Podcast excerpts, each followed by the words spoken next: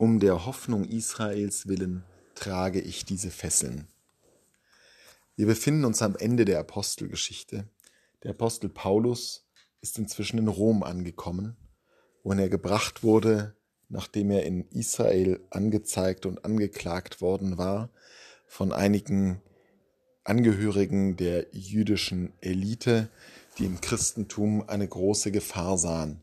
Es sind wahrscheinlich ähnliche Leute gewesen, zu denen Paulus sich früher selber dazu zählte, als er die Christen verfolgte.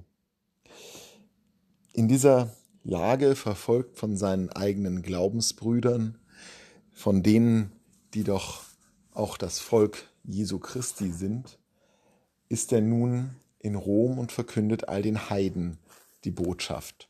Das war ohnehin schon die letzten Jahre Paulus große Aufgabe gewesen, aus dem kleinen Bereich Israels hinauszutreten und die frohe Botschaft in die ganze Welt zu bringen, nach Griechenland und nun schließlich nach Rom, also in die gesamten damals bekannten Erdkreis. Und da ist es doch bemerkenswert, dass er jetzt, wo er in Rom angekommen ist, im Zentrum der Welt, jenem Ort, von wo aus das Christentum überall hin ausstrahlen kann und wird, dass er dort von der Hoffnung Israels spricht, um deren Willen er gefesselt ist. Das zeigt die enge Verbundenheit, die auch Paulus empfindet mit dem Volk der Juden, mit dem ursprünglich von Gott erwählten Volk. Diese Geschichte, die dieses Volk durchgemacht hat, angefangen bei der Schaffung der Welt über Abraham und Mose und David bis in die vielen Gefangenschaften und Erniedrigungen, ja bis zur Zerstörung des Tempels. Diese Geschichte ist nicht nur die Geschichte jenes kleinen Volkes im vorderen Orient, sondern sie ist exemplarisch bereits im Kern enthalten die Geschichte Gottes mit den Menschen.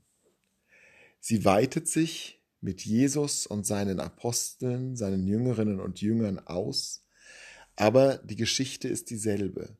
Und das, was Gott an Israel getan hat, was Gott Israel verheißen hat, ist nun allen Menschen versprochen, ist nun Teil der Geschichte der ganzen Menschheit.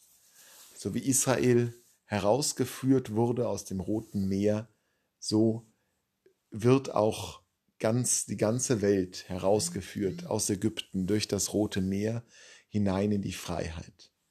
Paulus stellt diese Kontinuität ganz deutlich dar und verweist uns somit auf das Ganze der Heiligen Schrift. Wenn wir Gott begegnen wollen, dann ist dies ein Weg, den wir nachvollziehen können vom Anbeginn der Welt über all die vielen Wundertaten Gottes mit seinem Volk bis hinein in die heutige Zeit. Gott ist in unserer Geschichte eingewoben und verwurzelt, untrennbar und jetzt auch mit der Geschichte der ganzen Welt. Das ist die Hoffnung des Volkes Israel gewesen, weshalb sie am Pessachabend noch erzählen, wie sie aus Ägypten herausgeführt wurden. Und das ist die Hoffnung, die für das ganze Christentum, ja, für die ganze Welt gelten darf. Dass Gott mit uns ist, uns begleitet, uns führt und unsere letzte Hoffnung und Rettung sein wird. Das ist nicht eine abstrakte Wahrheit, das ist eine gelebte Wahrheit, an der so viele Menschen Anteil gehabt haben und die sich ausweitet auf immer mehr. Das Konkrete dieser Wahrheit, das ist es, was wir von Israel auch erben dürfen.